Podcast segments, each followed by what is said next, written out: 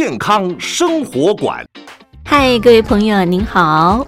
他说：“妈咪，他是我宝贝。”大家好，欢迎你和我妈咪一起加入健康的行列。这里有医疗保健资讯，有专科医师的访谈，有亲子教养专题。还有包罗万象的健康讯息，欢迎您锁定健康生活馆，一定要听哦。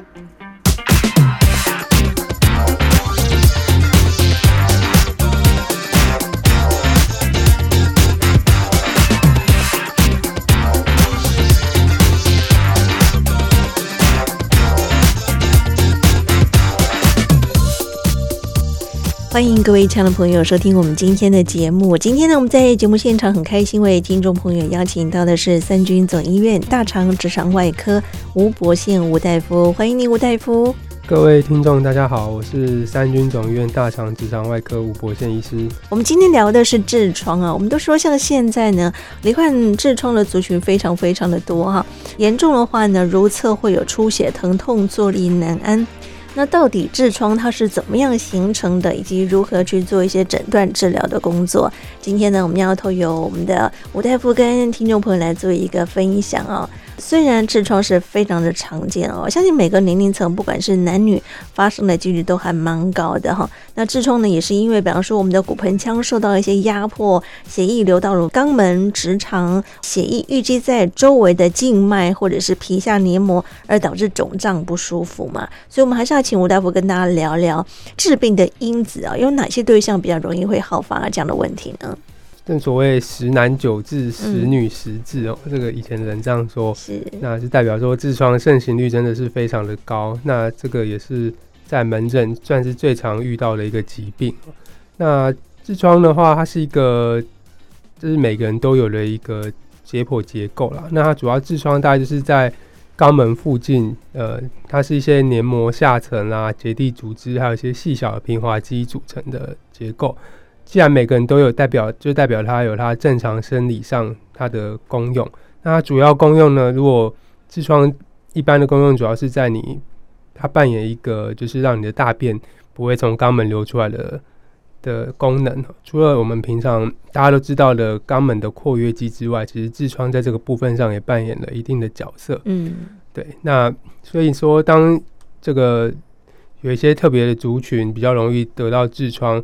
就是说，第一个，比方说，呃，负压比较大的病人啊，因为长期负压比较大，造成这个血液，这个我们刚刚讲的痔疮组织里面的血液没办法回流，嗯，那久了之后，这个痔疮就会变得越来越大，越来越肿，那就可能会有一些出血啦，或是呃肿胀啊、疼痛这些的症状。那刚刚主持人问到了说，哪些族群比较容易会有？那最常见的，比方说是。呃，便秘的朋友啦，或是水分摄取比较不够的，平常没有在运动的，呃，或是上厕所习惯不好，那或是说，比方说是孕妇妈妈，这个这个在孕妇妈妈里面也是算是非常，大概有八成的孕妇都有这个痔疮的症状。是。那另外就是，呃，比方说有一些病人他因为一些其他的疾病，比方说肝功能不好啦，肝硬化。所以间接导致这个负压比较大，那这个痔疮也会跟着比较肿一点点。嗯。OK，所以我们刚刚说啊，痔疮其实，在目前很多上班族、久坐的一些台湾朋友来讲，其实盛行率非常的高啊。国人大概有约莫百分之八十六啊，尤其是生活作息不正常的这些族群，像熬夜啦、抽烟、酗酒、喜欢吃辣啊，有更高的一个风险呢，都容易会有痔疮的问题啊。不过刚刚所提到的这个痔疮啊，像很多人像久坐啦哈，或者是久站，刚您提到孕妇这些都有可能会。发生，尤其我们现在的上班族啊，久坐，然后呢，水分摄取量又不高哈，呃，一些膳食纤维摄取的也不多，这些其实都容易让我们的肠胃道它没有办法能够有一个很好的蠕动的一个机制啊，甚至运动量不足的朋友都容易会淤积在我们的肠道里面，对不对？而形成一个便秘的问题，甚或呢是因为便便它没有办法顺利排出之后呢，渐渐的是不是也会形成一个痔疮的问题呢？对的，就如同。主持人所说哈，所以就是像痔疮的话，我们如果病人的状况不严重的话，其实最重要就是改善病人的便秘的这个的状况。那其实很多人觉得自己没有便秘，或是觉得大大便也没有很硬啊，但其实呃，就是透我们可以透过一些记录，就是平常排便习惯的一些的的记录，然后。呃，另外就是增加，就是刚刚讲的，就是水分的摄取，那一天至少要一一点五到两公升的水分摄取。嗯，那最重要就是纤维素的摄取，膳食，刚刚主持人说提到了膳食纤维。对。那目前其实，在国际上啊，还有台湾，一般有建议说，你一天需要吃到的纤维的量，其实是，呃，当然是按照每个人的体重不太一样。那大部分的话，是落在二十五到三十五公克的纤维。那其实这个量其实算是非常多的哦，很多人他觉得自己说吃的很健康啦，或是说我是一个纯素食的的病人，其实、嗯、呃，其实如果真正用科学的方法统计起来，要能够吃到二十五到三十五公克的纤维的人，并其实是非常非常少的。是，所以这时候就是可以透过一些增加膳食纤维的摄取。那除了说有一些天然的食物啦，那大家都知道像是糙米啦。麦片啦，嗯、或是谷类啦、豆类这些菇类啦，这些还有另外就是多吃一些生吃青菜啦，嗯嗯，这些都有办法增加膳膳食纤维之外，那如果症状比较 严重的话，是可以考虑透过一些保健品的的的摄取，那就是市面上有一些膳食纤维的粉，那它就是可以有效的增加这个每天摄取的纤维的量。那膳食纤维在排便这部分呢，它扮演的机制是因为它会吸收很多水分，嗯，所以让会让你的大便的量增加，那大便也会比较松软，那大便软软的。有点像烂，就有点像成熟的香蕉，这样在排便的时候，你就不需要比较顺畅一点点，对，就不会太费力，对，肚子不用用力，那就比较不会有引起便秘的这个，哎，引起痔疮的这个症状。嗯，因为我们说啊，这个排便不顺或者是便秘，它需要用力才能够排便嘛，就会增加我们的骨盆腔的压力，会促使的我们的血液呢流向我们的直肠跟肛门啊，这些呢也都是造成痔疮的原因啊。那我们说。这个痔疮呢，是不是会有遗传的因子呢？比方说，你的父母亲有痔疮的问题啊，下一代有这样的问题，是不是相对的会增加呢？痔疮除了刚刚讲的这些，比方说排便的习惯啦、生活习惯啦这些，其实目前有一些比较新型的研究，就是因为现在研究大家都会比较针对基因的部分来研究，嗯、那的确是有找到一些基因上比较容易导致呃痔疮的产生。所以那其实跟遗传也是有一点点关系的，是包含自己的体质状况，每个人的体质不一样啊。有些人他们就特别容易会有痔疮的问题啊，尤其很多女性啊，她们发现哇自己有痔疮，真的是难以跟医生求助哈，因为毕竟这是比较私密处的地方的时候呢，难免会碍于不好意思就医而形成更严重的问题啊。好，所以后续再治疗，待会我们会请教我们的吴大夫。我们先来看一下这个痔疮啊，痔疮呢，呃，一旦我们知道它的形成了因子之后呢，我们来看一下它可能会在生活当中带来的一些问题。比方说，最常见的就是会出血，会有这个脱肛的问题。当然，最直接的反应就是会有疼痛、会瘙痒。可能有些人会觉得，哎，好像肛门会有异物感啊，等等的。当然，在临床的表征上面哈，我们也必须去做一个细部的检查啊。在我们的这个诊间里面哈，除了做触诊之外，我们还会做什么样？的仪器的检测呢？就是肛门的话，呃，我们会有一个假想的线，那大概在距离肛门口两公分的地方，就我们叫做齿状线。那在这个以内，我们把它产生的痔疮叫做内痔；那这个以外的部分就是外痔。嗯。那如果你是两个都有的话，我们就是叫做混合痔。这样。那其实这两个没有很明显的界限了，那只是说方便医生，那以及根据它不同的地方产生呃不同的痔。内痔、外痔会有产生不同对应的症状，那以及后续的治疗的选择。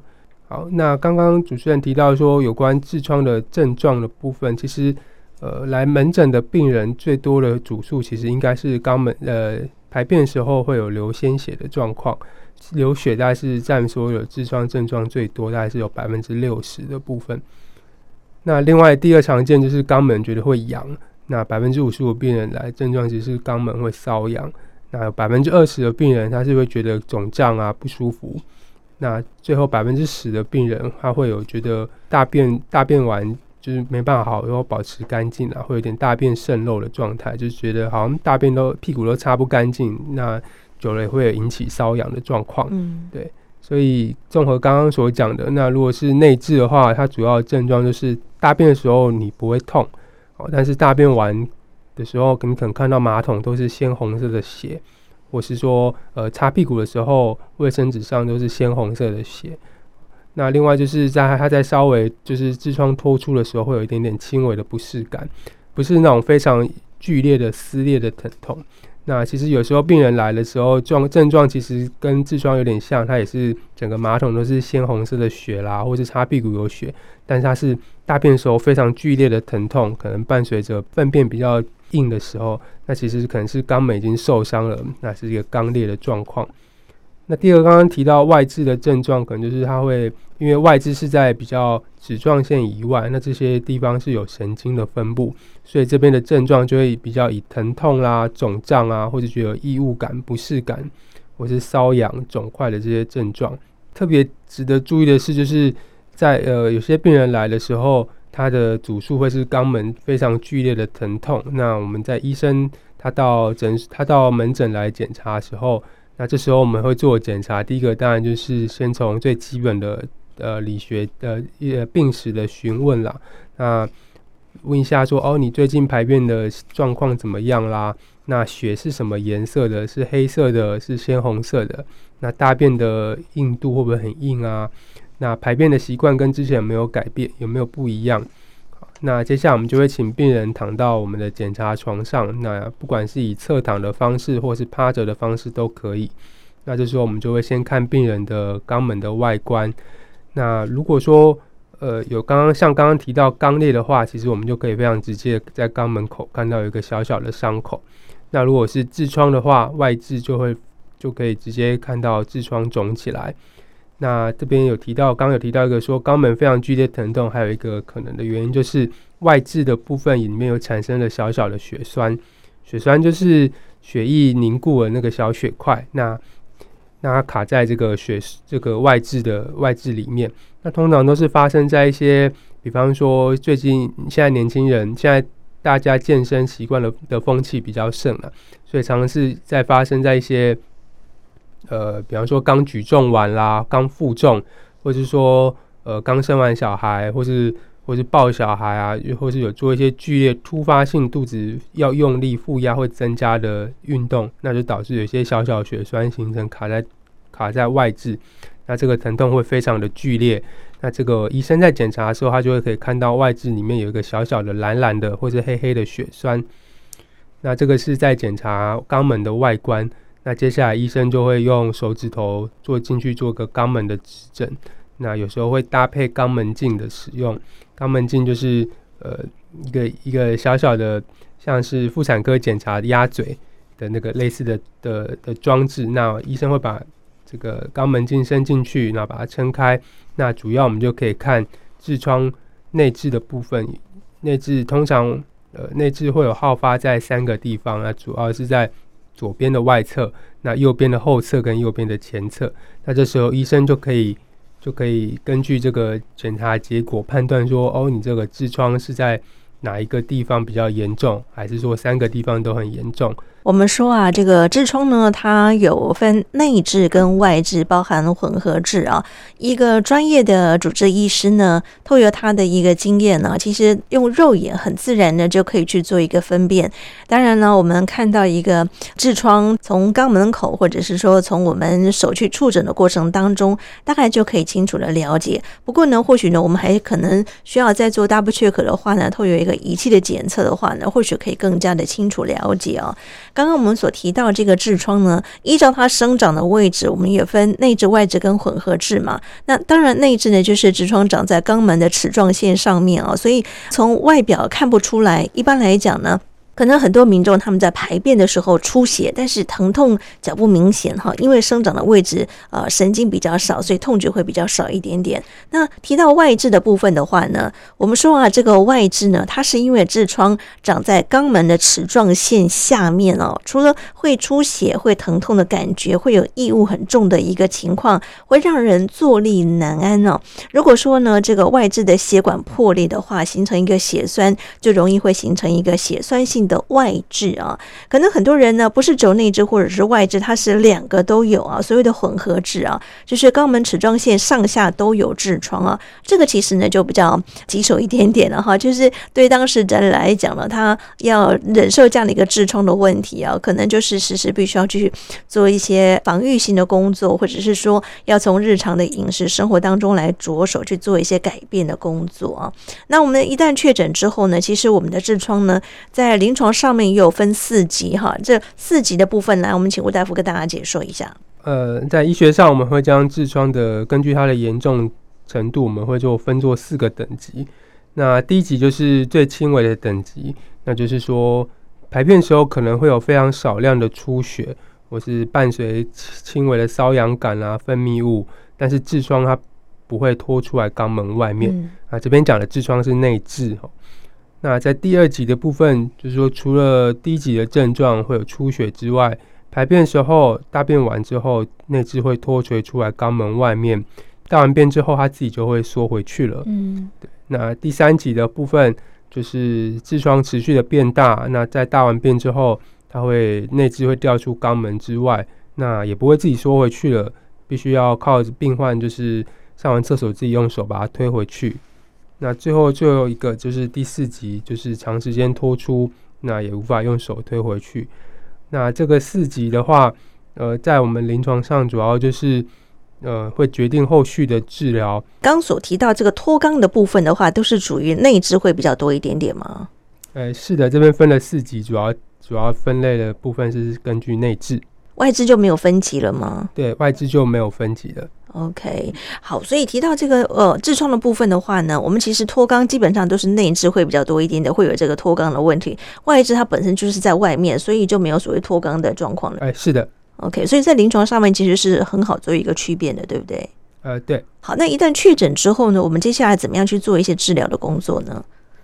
目前在坊间上面，我们看到许多治疗的方法哈，比方说传统的手术切除，或者说像现在有所谓的痔疮的环状切除术啦、超音波的一个切除、镭射，或者是说双极疗法的一个冷凝术哈，这个部分我们怎么样来看？什么样的一个状况底下适合什么样的一些手术的模式呢？呃，我们就可以根据刚刚我们提到痔疮分的四四个等级来做一个简单的划分。那首先在第一级的部分。这类的病人，我们大概不会建议他手术。这时候就是可以透过一些生活习惯的改变，嗯，一些保守的治疗、药物的治疗，那就可以减缓他的症状。那这些治疗部分，除了刚刚说的一些生活习惯的改变啊，减少便秘之外，呃，有一些痔疮的药膏以及塞剂可以使用。那另外还有一个非常重要，就是呃，在家就可以做的，就是可以使用温水坐浴。嗯，呃，温水坐浴就是。呃，拿个脸盆装着温水，坐在这个脸盆里面。哎、欸，对，或者是说，现在可以买到一些可以卡在马桶座上的一些的坐浴盆。嗯，对，那这样就方便多了哈。是的，那坐浴的时候，主要就是你要在坐浴盆里面加大概四十度 C 到四十五度 C 的的温水。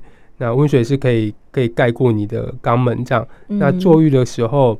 这个肌肉就会放松，嗯，那这个痔疮如果稍微比较严重一点，痔疮它就会跟着缩回去。是，那肌肉放松，那增加这个血流的的的循环，对，那长期淤积在下面的血液就可以就可以顺利的回往回往回跑。是，每次要泡个十分钟哈，大概一天可以泡个三到四次。可是，一般上班族怎么可能做到这么勤哈？其实有点困难，对不对？呃，对，这个可能就是变成要上班前跟回家后，就是早晚泡。这些大概在第一级啊、第二级的病人，这些日常以及日常保养都可以使用这些方法。好，那如果说你的症状是出血，那出血量也比较大的时候，那你也来看了门诊。那这时候门诊医生除了刚刚提到的这个肛门镜之外，有时候医生在询问病史的时候，就会比方说还会跟你讨论说你会不会有一些家族其他疾病，比方说癌症病史啊，或者是说呃你的年纪比较大了，已经过了呃已经年纪大于五十岁，那目前也是国健署建议呃要例行做大肠癌筛检的年纪的时候，医生可能也会建议你做一个大肠镜。那我们先把比较严重的疾病，像是大肠癌啊这些，把它排除了，那我们就可以非常确定说这个血便是来自于肛门，那也就是你的痔疮的部分。嗯、那这时候，如果你的症状是第一级、第二级，那我们在试了一些像是塞剂啊、药膏，然后一些生活习惯改变、温水坐浴之后，都觉得好像没有什么改善的话，那这时候我们第一个，那也是一个很古老的方式。我们叫做橡皮筋的橡皮圈的结扎术。嗯，这个跟痔疮的环状切除术有没有一样？呃，这个是不一样的手术哦。这个橡皮圈的结扎术就是它不需要住院，那它是在门诊就可以立刻完成的一个手术。手术的过程大概只有几秒钟到一分钟，哦，这么快啊？对，如果是一个有经验的医师来做的话，会非常快。嗯，那这些的部这个施作的部分呢，主要就是。像刚刚呃我们在检查的时候一样，那有提到我们刚刚有提到个肛门镜，那这个肛门镜就是会把肛门撑开，那这时候医生就是会看比较严重的痔疮，呃，他会把它依他会把它依据它严重程度来来排序这样。嗯。那一般我们做的时候呢，我们会先从最严重的这个痔疮先做。好，那这时候这个橡皮筋结扎术呢，就是就如同字面上说的，我们会用一个特殊的。特殊的工具，那强力的橡皮圈，对不对？我们用一个橡皮圈，然后绑在这个痔疮的根部，嗯，那阻断它的血流。对，借由阻断它的血流之后，这个痔疮慢慢的会缺血啦、坏死。那一般在五到七天之后，它就是会自己脱落。嗯、那这个就是那这个是橡皮筋结扎术的优点，就是说它第一个它非常便宜，那第二个就是说病人病人不需要住院。那效果在对这种一级啊、二级的痔疮效果都非常好。是，所以刚刚说在门诊大概几十秒钟就可以完成了哈。对，就可以完成了。是，那这样的一个强力的橡皮圈呢、啊，绑在我们的这个痔疮的位置啊，它是不是刚刚说七到十天它会脱落嘛？脱落之后，这个橡皮圈是不是就可以拿掉了呢？呃，一般。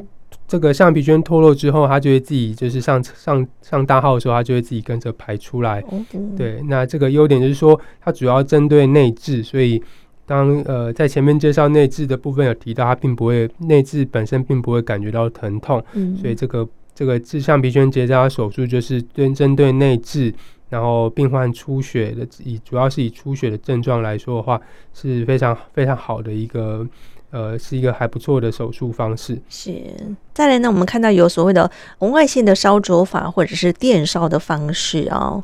因为随着时代的进步啊，现在也越来越多更新的科技产生哦。嗯、有一些，有一些透过不管是透过远红外线啦，或者是透过一些像是双极痔疮冷凝手术这种用使用低温冷凝的手术这些方式，那这些手术，呃，它的的大概念大概就是说我们。透过去把这个内置的血管，那不管是透过用红外线啦、啊，或者是说用低温的冷凝疗法，那我们破坏这个血管，让让这个痔疮没有这个血管供应，它逐渐就会慢慢的萎缩变小。对，那如果是刚刚有提到一个目前。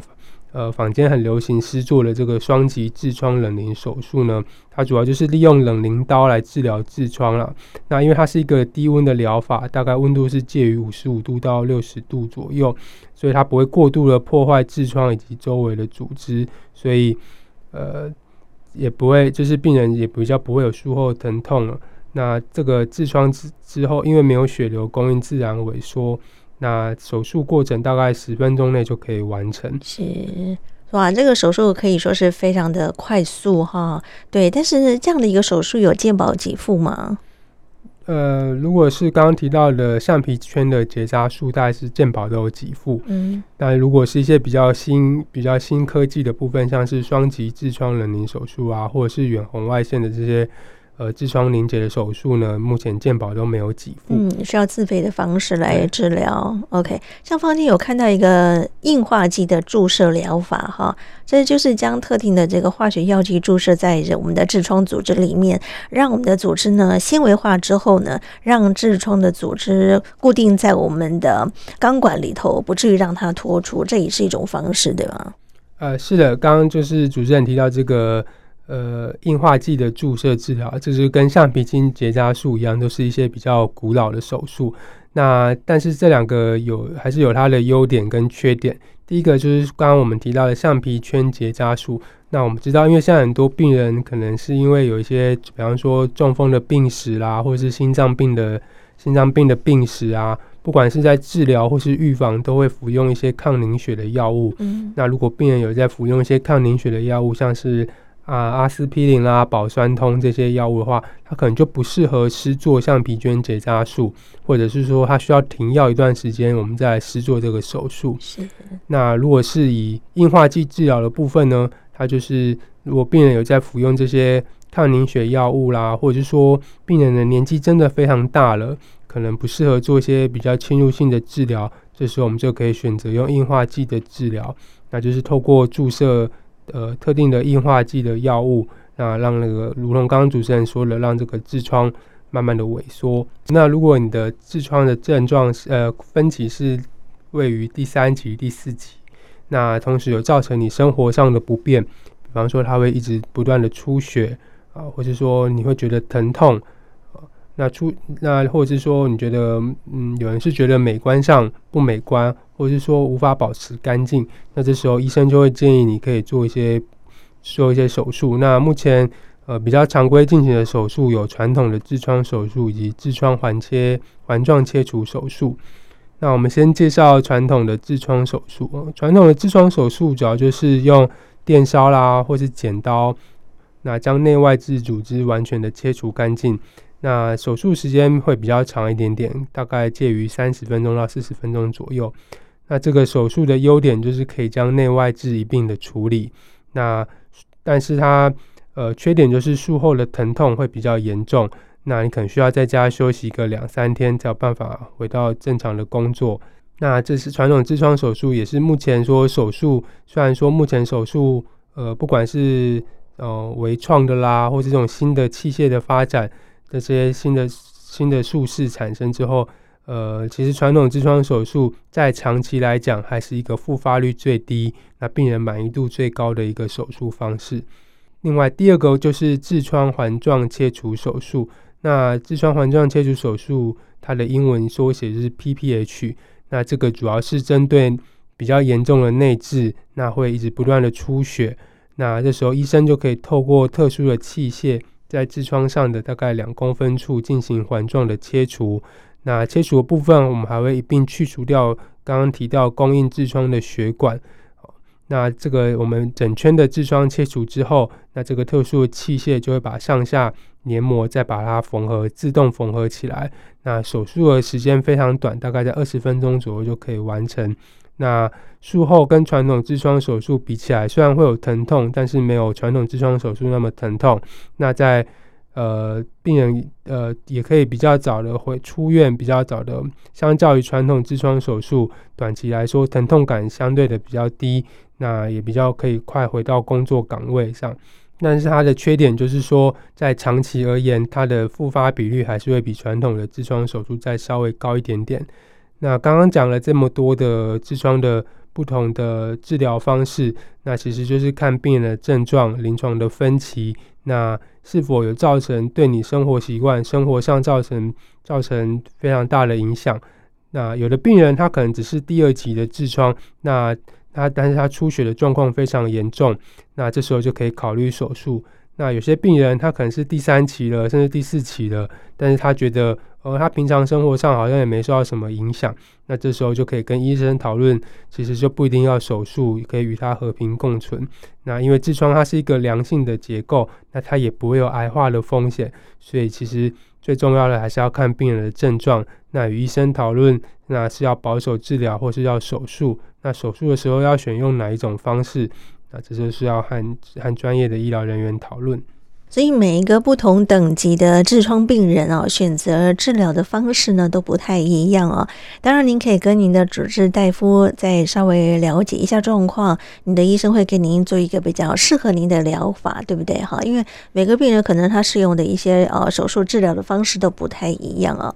但是病人很想知道，就是说到底这个痔疮，我现在一旦啊把它解除了，就是透过手术帮他切除，或者是说帮他做一些抑制的动作之后，它的复发。它的比率是不是也很高呢？病患都会很很担心说，呃，我今天已经开开开了刀，那忍受这个疼痛之后，会不会过没多久这个痔疮又再长出来？呃，首先就是开完刀之后，长期的保养也是一样，就是病病患还是要自己在生活习惯上要有所改变。那如果说呃这个还是最重要的，那如果说以不同的手术来说，它有不同的呃不同的复发比例哈。那一些有一些医学上的统计啦，如果是一些像是橡皮筋啦、呃、镭射啦、红外线、硬化剂这些，呃，不是传统手术的治疗，呃，治疗内痔之后，大概三到五年的复发率大概是三成左右。那虽然说复发率比较高，但是因为它在做的过程也比较不会疼痛，在门诊就可以完成。那恢复期也比较短，也比较比较没有不舒服。那如果是说像比较严重的痔疮，那医生建议透过手术的方式来做的话。其实八到十年的复发率，大概都只有介介于二到五成，效果非常好。嗯，OK，好，所以刚提到了，就是非手术治疗五年内痔疮复发率高达百分之五十啊，所以手术呢则不到百分之五啊。至于是否要用手术来做治疗，刚刚我们所提到的，嗯，不同的对象适用的不同的手术疗法都不太一样哈，可以由您的专专科医师帮您来做专业性的评估的工作。我觉得每一种不同的疗法呢。试用之后呢，当然后续的保养跟预防性的工作就有赖民众自己本身在回归到日常生活当中的时候呢，如何去做一些的饮食生活作息的调配啊，避免久坐久站啦哈，不要吃一些辛辣的东西啦，不要熬夜啦哈。怀孕的妇女朋友可能增加负压的问题啊，这个部分呢或多或少难免，但还是有方可以来做一些预防性的工作啊。那我们也可以做一些不是很激烈的运动哈。亦或呢，我们可以多摄取一些水分、纤维质多的东西啊，这些呢，其实或多或少我们都可以来做一些的防御啊。那到底生活当中我们应该怎么样能够去防止这样的一个情况产生，以及在临床当中有很多的案例啊？我们休息一下，再请我们的吴大夫跟听众朋友做分享。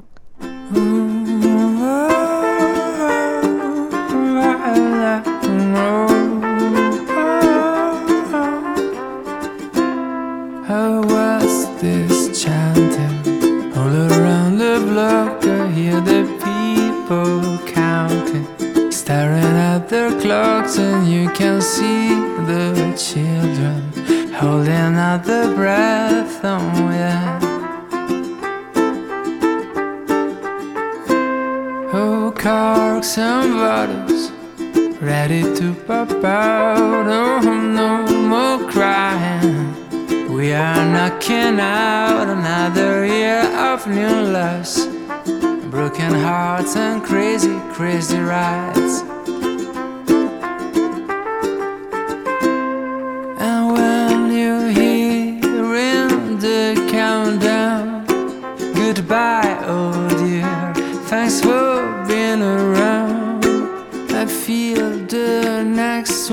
is going to sleep And it's a minute to midnight. People smiling and embracing They are having a great time. You can read it on their faces It's a minute to midnight. There's no way I'm feeling blue Cause in a minute at midnight I'd be busy kissing you. And then the sky blossom up into a million colors rising from the city river.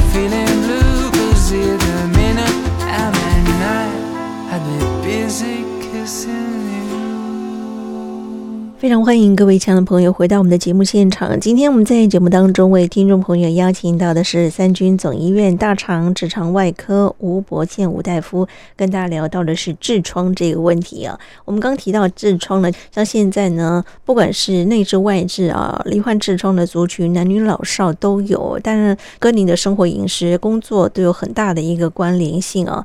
刚刚呢，我们在节目进行的同时呢，透过吴大夫的分享，我们知道其实呢，一般。来讲有痔疮的问题呢，到了诊间之后啊，这医生呢会看看，哎，这个肛门啊周围有没有皮肤一些异常的状况啊，看看是内痔还是外痔啊，这个内痔有没有突出的问题啊？再来呢，可能会用肛门指诊的方式啊，触诊看看这个痔疮的位置啊，判定是不是还还有没有可能是有其他的一个肿瘤的可能性啊？评估一下病人的肛门它的括约肌的压力啊。再来呢，我们可能还是会要辅佐一些专业的仪器，比方说肛门镜啊，这肛门镜呢是确诊诊痔疮的一个很重要的一个诊断的工具啊。我们可以透过这个评估痔疮的一个严重程度啊，来检查看看病人的一个肛裂的情况啊。再来就是乙状结肠镜或者是直肠镜啊，它们呢其实是用来诊断我们的结肠或者是直肠是不是有溃疡啊，是不是有发炎的问题，来确定我们的肿瘤以及出血的位置啊。再来呢就是大肠的检查，刚刚我们吴大夫也提到了，如果说病人五十岁以上的话呢，或者是说有一些家族的病史啊，不曾接受过大肠镜的检查，医生呢也可能会安排大肠镜的检查，或者是背记的灌肠的摄影来排除我们的大肠直肠病变的可能性。这些呢其实都是我们在临床当中可以来帮病人做一些确诊的工作。一旦确诊之后呢，刚刚提到后续有很多各式各样不同的疗法啊，依照病人的等级，刚刚说有分四级，依照病人的等级的区分来选择适合病人的治疗的方法。在临床当中，我们刚刚说罹患痔疮的族群非常的多，相信在我们的吴大夫的诊间应该有很多类似像这样的一个案例吧，跟我们来做一个分享。第一个案例呢，是一个他是一个年轻男性啦，嗯，那身材还蛮健壮的，平常有在呃重训的习惯。那他到我门诊的时候，他是主诉说，呃，肛门已经痛大概五天了，那主要就是非常剧烈的疼痛，他坐也不行，站也不行，躺也躺不住。啊，他曾经也去过一些就是诊所诊求诊过，在诊所医生有先帮他。那我先先帮他检查了一下啊，主要看起来在肛门就是呃有一个血栓型的外痔，就是刚刚提到的，就是在痔疮外面有一个血块这样。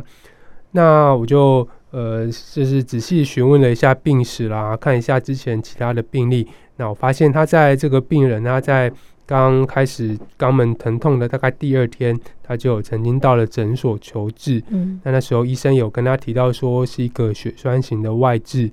那医生也是在这个黄金时间，一般这个血栓型的外痔呢，如果是在刚开始的二十四到七十二小时内你就有就诊的话，那医生是可以透过一个小小的手术，就是我们在这个痔疮上画，轻轻的画一刀，我们把这个血栓挤出来，那这时候病人的疼痛就可以获得很大的改善。医生的确也帮他做了这个治疗，但是这个病患呢，回去好像没有好好休息。还是持续有在负重啦，还是有在做一些重训。那于是到第五天还是持续疼痛，所以就来了我的门诊。那门诊检查的看起来呢，就是一样，就是又有新的血栓形成在这个治外痔的部分哦。嗯、那呃，经过之前的治疗，那病人生活习惯好像没有改，就是他的症状没有改善哦。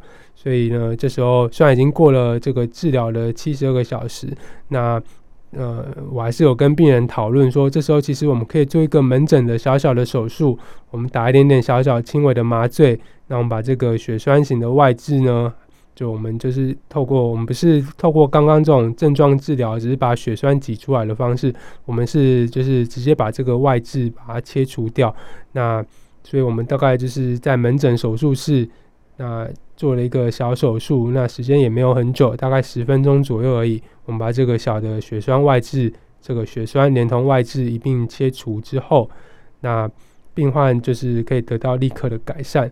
那之后，呃，也在跟病人喂教说，哦，这段时间可能就不要再做一些负重啦，那不要再做重训，那或是搬重物，那也不要让自己有便秘的这些的这些行为。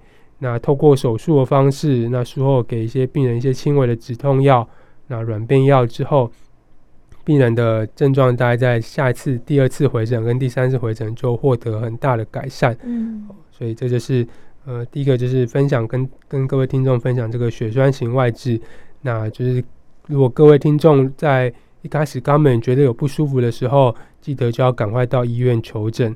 那如果是血栓型的外痔，在刚开始发生的前前三天，我们都可以透过一个小小的手术切口把血栓挤出来。好，那挤出来之后，你的症状就会获得很大的改善。那如果你是过了三天之后才来医院，哦，这个通常这个我们在医学上啊文献统计上，这个血栓大概在第三天时候，它就会开始慢慢剥落了。所以其实大部分病人没有治疗，没有透过这种比较侵入性的治疗。其实，在三天之后，他的症状就会稍微有点改善。那这时候，我们就不会建议要再做这个血栓。就把这个血栓挤出来的手术是对，所以呃有症状及时治疗是很重要的，因为很多的，尤其我们刚刚提到女性呢，如果是一个男士的医师的话，通常会有一些不太好意思啦，或者是说觉得不敢启齿的问题啊。但如果说您的症状一直摆着不去处理，其实很多人都知道啊，坐立难安哈，一旦有一些碰触到的时候呢，他就会痛得哇哇叫。所以呢，还是要麻烦这样的朋友啊，千万不要讳疾忌医，有问题赶快去做一些疗愈的工作。其实刚刚我们的吴大夫提到了，在门诊当中，很快的几十秒，甚至是几分钟的时间，就可以来缓解您疼痛的问题啊。当然，在接受治疗完了之后呢，后续的生活饮食作息还是得要透过病患您自己本身在生活当中去做一些的调配。刚您提到了，不要做一些负重的工作哈。如果说有些人想要做重训的话，可能这段时间稍微缓一缓，甚或呢是。我们在饮食上面也必须要去做一些调配，多喝水，多吃一些纤维质的东西啊，避免吃一些辛辣的哈，避免久坐久站，这些其实常规的一些呃生活作息，亲爱的朋友您可以自己去做一些的调整，避免呢我们帮您做了疗愈完了之后，后续再有复发的可能性。哎，是的，所以这以下跟大家稍微介绍一些避免痔疮的饮食习惯。嗯啊，其实大部分就是一些健康的饮食习惯了。第一个就是说，呃，吃的部分要多摄取一些糙米啦、全麦的吐司、啊麦片啦，或是含纤维量比较高的谷类，以代替纯的白米饭。那另外就是多摄取一些根茎类的植物啊，番薯、马铃薯、萝卜。那如果要吃豆类的话，其实很多豆类的的这个纤维的量都非常多哈。嗯、那特别是豌豆啦、豌豆荚、四季豆啊、菜豆、扁豆。那这些这四种豆类是纤维量比较高的一种豆类。那如果是红豆、绿豆、蚕豆这些，其实就没有那么高，所以吃的时候还是要审慎的选择。嗯。那另外就是大家都知道，多吃一些生菜、炒青菜、番茄、橄榄、小黄瓜。那另外有一些果干，也是一些还不错的。你可以透过吃果干啦，或是新鲜水果来取代平常要吃的一些甜食。那果干如果说像是黑枣啦、蓝莓、野莓。那是说啊，或是说杏桃啦、李子，那甚至有一些卖一些黑枣汁，那这些其实都是对于这个排便，就是非常能够促进你排便的一些食物。嗯，那另外一些优格啦、优酪乳，或是适量补充益生菌，也可以有一些便清便避免便秘啦，预防痔疮产产生。那最重要就是另外还有要多喝水、多运动。哦，一般就是一天，如果你没有特别的心肺疾病的话。大部分的健康人，我们都可以一天要摄取到，呃，一千五到两千 CC 的水。好，这些食材呢，也提供大家听听看，做个参考。如果我们生活当中都能够及早做一些防御性的工作的话呢，就可以避免痔疮的形成。OK，今天很开心，我们透过三军总医院我们大肠直肠外科的吴伯宪吴大夫的说明，也希望能够提供大家听听看，做个参考。谢谢吴大夫，谢谢主持人。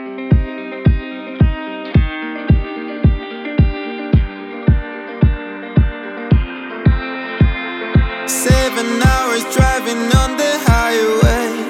Far away, far away, far away. Every moment I was spending on regrets was such a waste, such a waste, such a waste. Looking on the city lights, flashing bright in my eyes. Look up to the sky and I got this relief inside there's no need to hide. I'm going all the way up. Ah,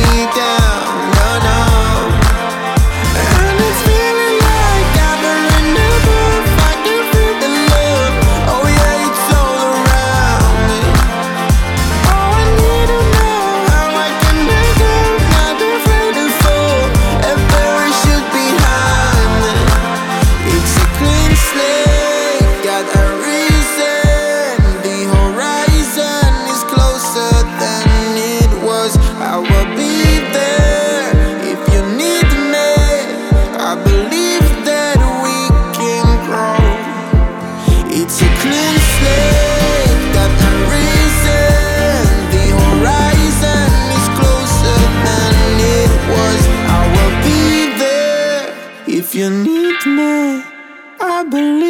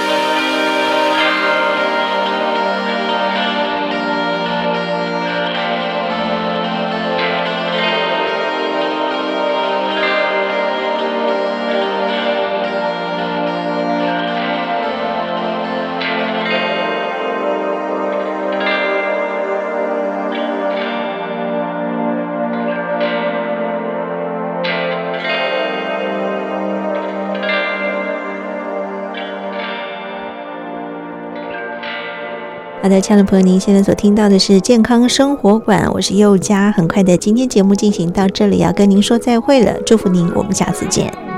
You got me, exclusive. I'm so high, open lucid. You take me to a safe place. We steady on the same pace. Yeah, I'm crazy. You like that? Don't back down. No, you talk back. Keep it spicy. That's a fact, fact. We on the right track, yeah. Driving me wild, giddy up like a stallion. Saddle up and ride you, we crossing the line like a champion. Driving me wild, giddy up like a stallion. Saddle up and ride you, we crossing the line, we some champions. We know how to make it rain in the bedroom. We club, got our own groove. Coming at the same time, yeah.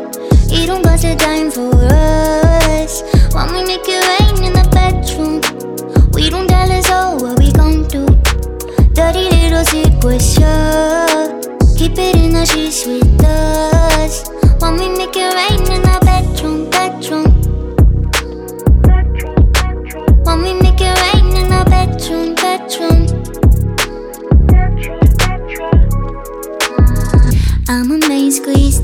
it twisted. There's a problem, we gonna fix it. This ain't the type of thing you lose. So let's keep on doing what we do. Mm. Driving me wild, giddy up like a stallion. Saddle up and ride you, we crossing the line like a champion. Driving me wild, giddy up like a stallion. Saddle up and ride you, we crossing the We know how to